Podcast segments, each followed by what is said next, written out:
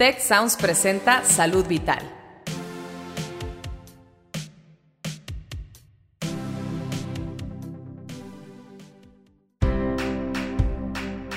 Esto es Salud Vital. Yo soy Fernando Castilleja. Y yo soy Marcela Toscano. Y aquí comienza tu ruta de bienestar.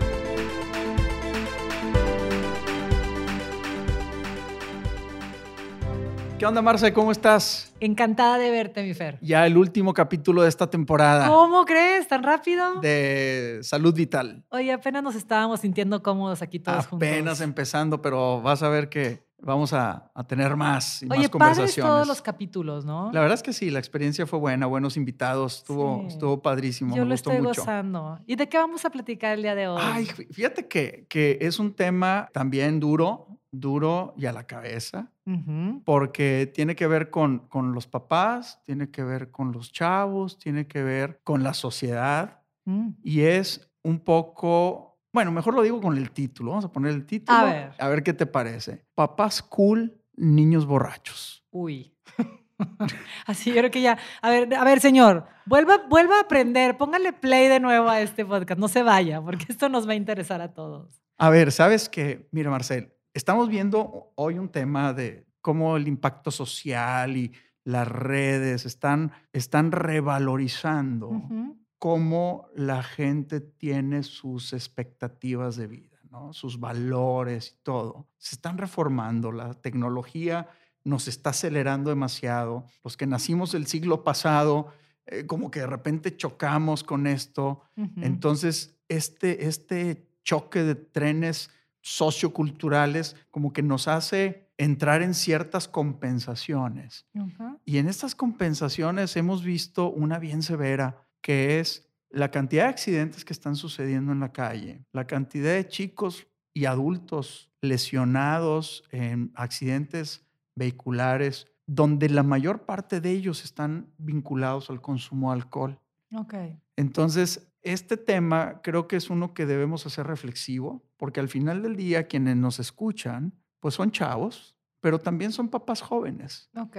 ¿verdad? Y creo que es importante que hagamos una pequeña reflexión sobre cuál es el impacto del consumo de alcohol. Y en el adulto, hombre, será tema de, otro, de otra conversación, pero... En el pero desarrollo. En el, desarrollo del chavo y, y en las, y en las conductas que eventualmente pueden llegar a, a darse cuando el chico crece. Y fíjate, dices algo bien importante que es desde el título de Papá School, cómo esto mm, que decías, cómo nos hemos, hemos cambiado como sociedad. ¿Qué, qué es lo que buscamos? Ser papás cool. ¿Y qué significaría ser cool? Porque yo pienso en generaciones pasadas, ahí disculpe, pues ya saben las- la, la brecha generacional que podemos tener entre los que nos escuchan y los que estamos platicando, pero yo me acuerdo, yo tengo 46 años, yo me acuerdo antes, qué esperanzas que tomaras enfrente de tu papá. Claro. O sea, Dios te libre. E- Es más, fumar enfrente de tus papás era, bueno, te andabas escondiendo por todos lados. Y el tema de querer ser cool, no nada más es un anhelo que,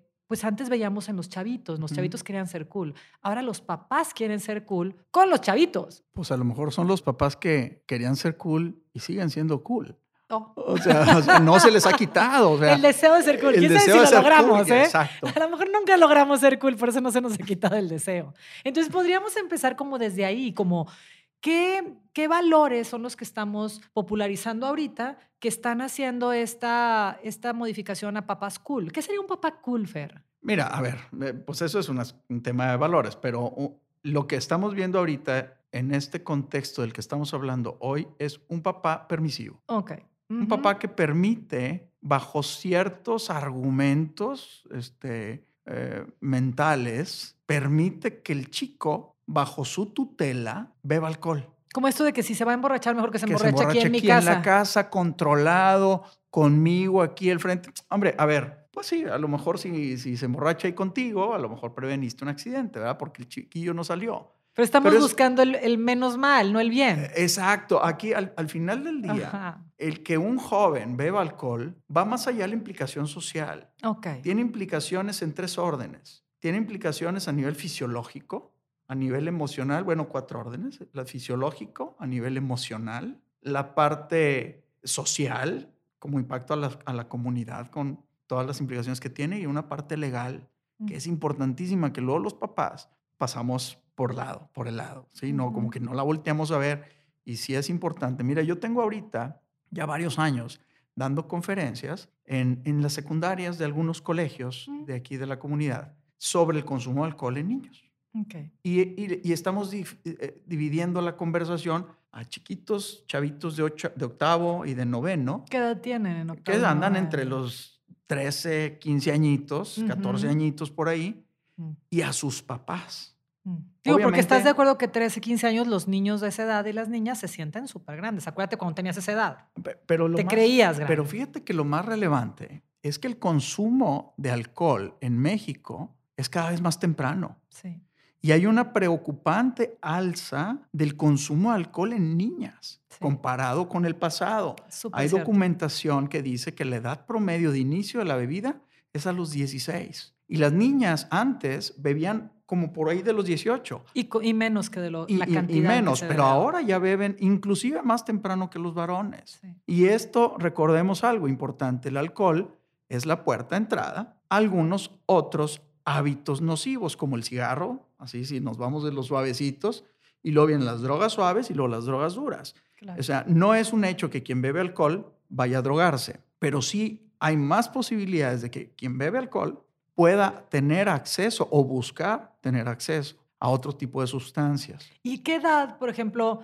Porque estamos hablando de implicaciones sociales y legales y emocionales, etcétera. Como a, a partir de qué edad podríamos decir, bueno, ya cada quien su vida, pero a partir de qué edad sí deberíamos estar muy eh, comprometidos y, y muy metidos con nuestros hijos en el, en el hábito del consumo de alcohol? dicho de otra manera, ¿a qué, hora, ¿a qué edad les permitimos? Pues a qué edad a lo mejor ya no estás así como con el control tan alto, pues. Ok, mira, hay, hay, hay dos conceptos aquí. Uno, ¿cuál es el término legal? Ujú. Y dos, ¿cuál es el riesgo fisiológico? ¿Hasta qué Ajá. edad tienen riesgo fisiológico? Ajá, ese es el que me interesa A ver. más, porque legal, bueno, 18 El- años. El, término es simple. Cuando tengas Ajá. tu credencial de lector ya eres mayor de edad. A ver, Claro. definitivamente tener la credencial de lector no hace mayor a alguien, no hace más maduro a alguien. Es más, fisiológicamente no te cambia nada. Sí. ¿sí? Y está bien demostrado en estudios que el consumo habitual de alcohol, y en un ratito regresamos a ese punto, el consumo habitual de alcohol,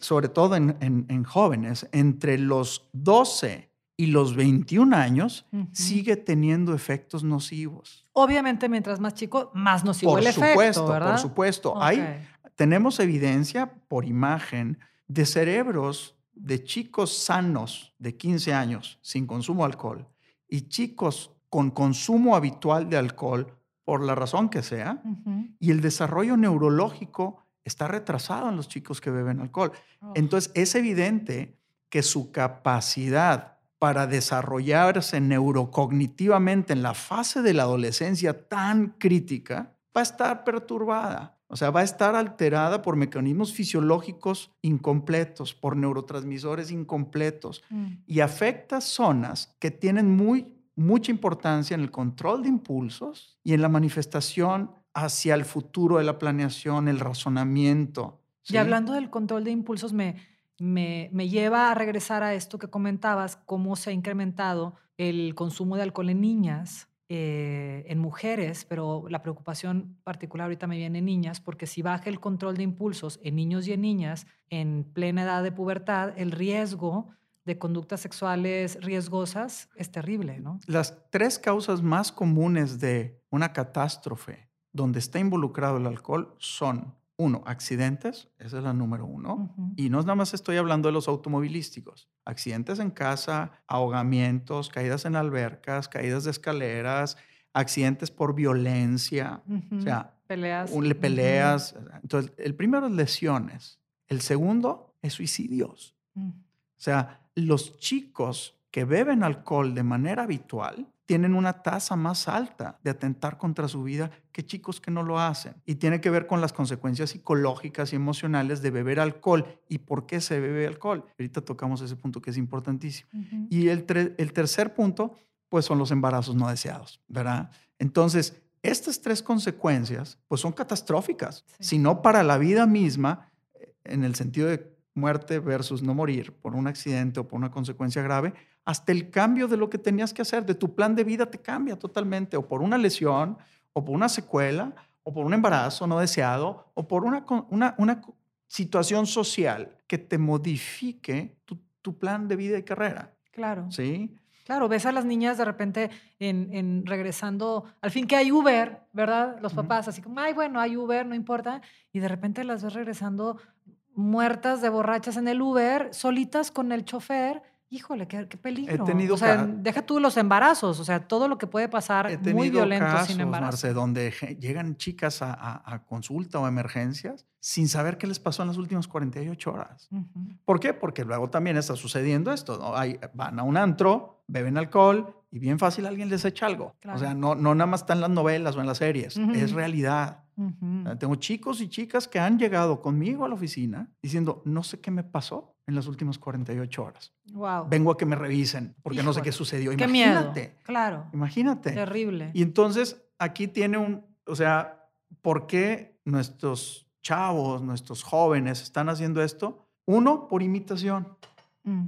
Los chicos siguen y repiten patrones. Y hay una evidencia también contundente de que jóvenes que vieron alcohol en, exceso en casa, mm. es altamente probable que repitan ese consumo, ese patrón de consumo, con todo lo que lleva encima. Oye, pero está grueso porque, no sé, ahorita hablando del tema de, en, otro, en otro de nuestros capítulos, hablando de las pantallas y todo esto, pues ya tenemos ese, esa imagen de gente tomando mucho en casa, aunque tu familiar no tome mucho en casa, porque si estás pegado a la televisión viendo series, que te están vendiendo como lo mejor de tu vida cuando la gente está borracha y cuando la gente está high y cuando la gente está drogada y, y es lo que te están vendiendo todo el tiempo. Y si te la pasas consumiendo ese tipo de información, pues te sientes muy familiar, como si fueran tus familiares. O sea, esto de tener mucha relación con el consumo de alcohol, ojo, no tendría que ser solo porque tu familia consume mucho el alcohol, sino por lo que se le hace familiar a tu hijo. Entonces, ahí abarcaría también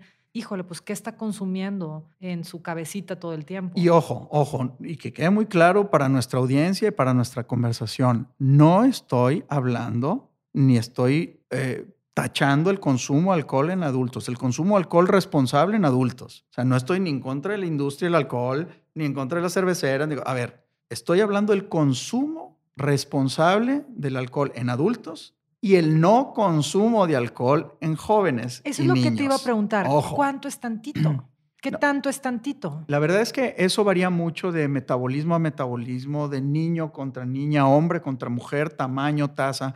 O sea, existe una tasa metabólica para el alcohol, fija, formada, etcétera. Pero nadie tiene como predecible su, su, tema de consumo de alcohol. Y no es si te pones borracho o no te pones borracho, porque gente, hay gente que dice, cuando les pregunto, pacientes adultos, oye, ¿cuánto consumes de alcohol? Claro. No, pues yo consumo pues unas ocho cervezas y, le dices, y, te asombras, ¿no? Dices, wow, ocho cervezas es un, buen de alcohol, es una buena cantidad de alcohol. Pero no me emborracho, Doc. No, pues no se trata que te emborraches o no. El daño que te sientas, no, el daño orgánico está sucediendo por la cantidad de alcohol que está en tu organismo, ¿no? Mm. Entonces, o sea, no es me emborracho o no me emborracho, es como hago tengo mala copa o, soy súper cool cuando ando jarra, ¿verdad? O sea, no se trata de eso, es el contenido de alcohol. Entonces, si un chico ve que en casa se consume alcohol de manera responsable y papá y mamá no contribuyen a que el chico beba alcohol a edad temprana, en, mi, en, mi, punto de vista muy particular es antes de los 21. Pero yo sé que muchos me van a echar encima por, por, por andar diciendo esto, pero hombre, por lo menos la edad que legalmente te permite beber alcohol, porque ese es otro tema también. La edad legal y las implicaciones legales que hay de tener a un joven menor de edad con alcohol en cualquier lado. Que bueno, aquí en México es 18, ¿verdad? Aquí, en México es 18, en Estados Qué Unidos mala es 21. onda, porque pues aquí el desarrollo neuronal sí ya lo pusimos más en riesgo. Pero fíjate que las implicaciones legales son bien relevantes. Mm. A los papás con los que he conversado, lo que más les ha llamado la atención de esta parte de nuestra charla sobre el alcohol en jóvenes, la parte legal, porque mm. eh, no la conocemos. Mm. Entonces, está tipificado por la, por la, Ley General de Salud que todos los mexicanos tenemos acceso al derecho a la salud. ¿okay? Entonces, bajo ese precepto, el Estado es rector de las normas que favorezcan el estado de la salud. Y uno de ellos es que los chicos no deben ser expuestos a alcohol o sustancias estupefacientes siendo menores de edad. Ok. ¿sí? La rectoría de la salud de los menores de edad es de los papás, pero cuando no es de los papás o los familiares cercanos, es del Estado. Mm. Entonces el Estado tiene que garantizar eso y lo garantiza a través de las instituciones que protegen el derecho del niño o del joven a ser y tener un crecimiento sano. O sea, si nuestros hijos son menores de edad, mi hija va a la fiesta de tu hijo en tu casa y en tu casa ofrecen alcohol, Es correcto. yo puedo ejercer una acción legal En contra mía. en contra tuya. Absolutamente. ¿Por qué? Porque se tipifica como, como corrupción de menores aquel que ofrece alcohol, drogas, tabaco, sexo, juegos, etcétera, a menores de edad. Wow. Y eso es una tipificación federal. Qué chistoso que hacemos como que no lo sabemos, pero bueno, pues si es ilegal que los menores beban alcohol, pues obviamente tienes una responsabilidad legal de dar alcohol en tu casa. Y sabes, Qué peligroso. Y, sabes que una cosa es bien importante. No necesitas tener pruebas, videos, o sea, a lo mejor en un juicio sí, el proceso legal pues se tendrá que llevar, pero puede ser el vecino que te vio en la calle, que pasó en el carro y que vio que niños estaban bebiendo adentro de tu casa, suficiente para hacer una llamada al Ministerio Público y decir, en esa casa hay niños que están bebiendo alcohol y te va a caer el Ministerio Público. Híjole, imagínate que Así- los huercos sin de- permiso fueron a comprar unas chelas y ya se Así las están tomando. Y es que ese es un ¿En tema tu patio? importante. O sea, tú, tú haces una fiesta en casa y debes tener controles. Es más, en los en las restaurantes o lugares públicos hay riesgo de que los, los persigan a ellos como terceros responsables en el supuesto de que salga un menor de edad bebido con alcohol y que tú no tengas O sea, tú no le pediste el ID. no le pediste la ID, no tienes letreros que digan está prohibido en menores de edad beber alcohol, prohibido ofrecerles alcohol. O sea, debe estar claramente eh, mencionado con mucha claridad en el establecimiento que el alcohol no se ofrece a menores. Los trabajadores, colaboradores de ese lugar deben tener una política de entrenamiento documental de que ellos saben que no debe haber alcohol en Oye, menores. pero qué fuerte, Fer. Fíjate cómo un Imagínate.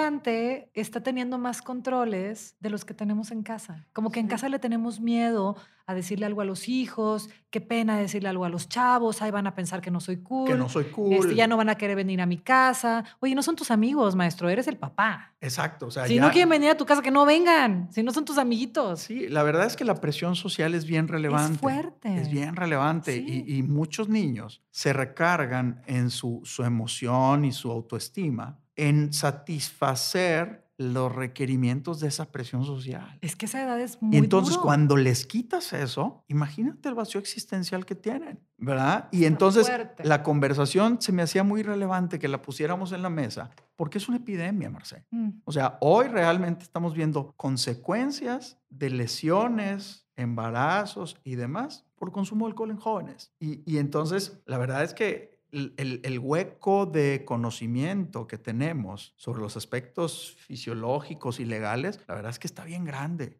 Y fíjate, todo esto que nos platicas, que, que como dices, eso, esta es una, una charla dura y a la cabeza, Así es. porque me lleva a pensar fuertemente que la solución, poniéndola así entrecomilladas, si, si, si pudiéramos decirle solución, creo que la hemos estado buscando fuera de la caja correcta, porque entonces pensamos el consumo de alcohol en los menores y queremos voltear a ver a los menores. Y creo que esto se va a solucionar muchísimo más eficiente volteando a ver a los padres. Es correcto. Necesitamos padres con autoestimas más sólidas, padres más informados, con más valor, para poder tener esta fuerza interna de tomar decisiones asertivas para los hijos, aunque paguemos el costo de no, ser caerles cool, bien. no ser No cool. vamos a ser tan cool. Sabes que de hecho en una, es una frase que hemos conversado en estas, en estas eh, conferencias eh, respecto a así poder decirles no. Y, y les he dicho una frase que, que a veces como papá pues también te falla, ¿verdad? Y, y debes hacer una reflexión para que no nos falle. Este, a veces un poco de frío y un poco de hambre no los va a matar. Ujú. Además, le das buen ejemplo, porque si mi papá puede correr el riesgo de decir no sabiendo que, que puede llevar consecuencias y es tan valiente que lo hace, entonces me da el ejemplo, me Para modela para yo decir no, en mi correcto. propio mini ambiente. Así Pero si tengo papás eh, con miedo de correr ese riesgo, pues obviamente mi modelo es ni digas no.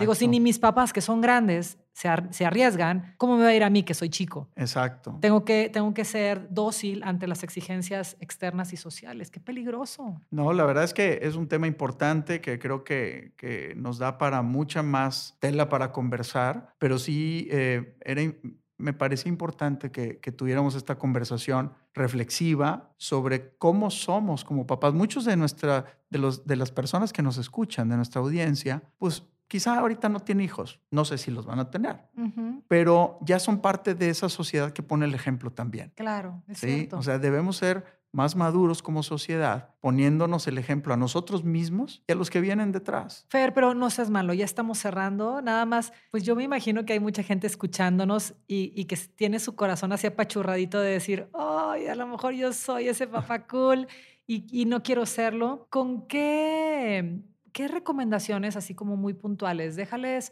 de tarea, déjanos de tarea, porque yo también soy mamá. ¿Qué, qué recomendaciones puntuales nos dejas como para hoy mismo, apagando este último capítulo, podamos llegar a casa y hacer algo diferente? Ser responsables con el ejemplo. Primero, o sea, un niño o una niña que ve a papá o mamá borracho tiene permiso para ser un niño o una niña borracho. Un niño que ve, un joven que ve a papá o mamá violentos, se va a dar permiso de ser violento. Un joven que, bebe- que ve que papá o mamá pierden su dignidad por cualquier cosa, la van a perder por cualquier cosa. Entonces yo creo que somos ejemplo en nuestra madurez. Y una otra cosa muy puntual es, en mi opinión, no alcohol a menores de edad. Cero tolerancia. Va. ¿Sí? Cero estar, borracho no es cool. No es cool, amigos. Estar borracho no es cool. Fer, muchísimas gracias. Como siempre, estos temas nunca se acaban. Esto es, esto es como para seguirle aquí. Es más, bueno, vamos a terminar con ustedes el podcast y yo me voy a quedar con Fer aquí echándome un café porque el alcohol no es cool. Eso. Hasta luego, estamos en contacto. Gracias, Fer. Saludos a todos. Saludos.